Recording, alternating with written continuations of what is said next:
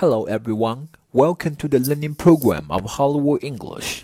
大家好，欢迎来到好莱坞英语的美剧学习频道。今天，小编继续给大家分享一个地道的英语表达法，off the rails。这个地道的表达法是什么意思？又是如何来使用呢？请跟随小编一起来看一看吧。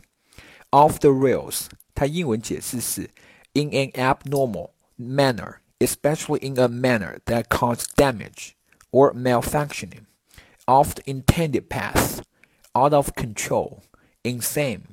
它中文意思是异常的、混乱的、脱离轨道的、失控的。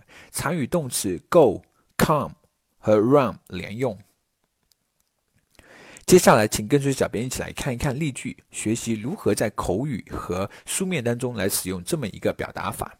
例句 Number one: Things are running off the rails recently due to your carelessness. 由于你的粗心，所有的事情近来都乱了套。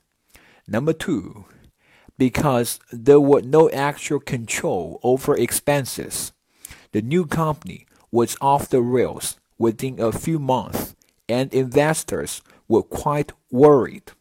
由于没有管控好费用，新公司开张没几个月就偏离了正轨，投资者正担心着呢。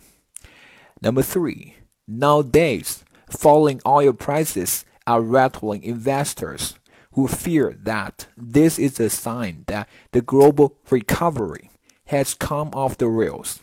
现如今，油价下跌让很多投资者感到紧张，他们担心这是全球复苏脱轨的征兆。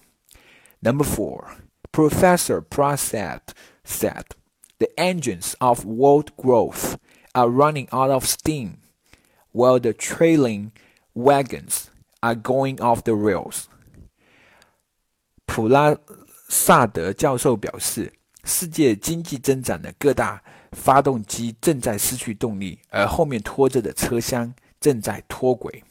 Number five, a high-speed train from Beijing to Qingdao, coded T195, veered off the rails in the city of Zibo at about 4:40 a.m. on Monday. 从北京开往青岛的 T 幺九五次高速列车于周一凌晨四时四十分行至淄博市，突然滑出了轨道。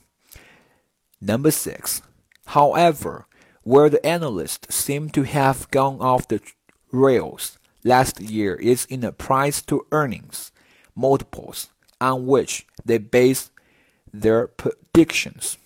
然而，分析师当时似乎在市盈率倍数这个他们赖以进行预测的关键数据上出了差子。All right, everyone, that's it for today. 更多地道英语学习资源，欢迎关注微信公众号“好莱坞英语”。我是主播 Vic，我们明天再见，拜拜。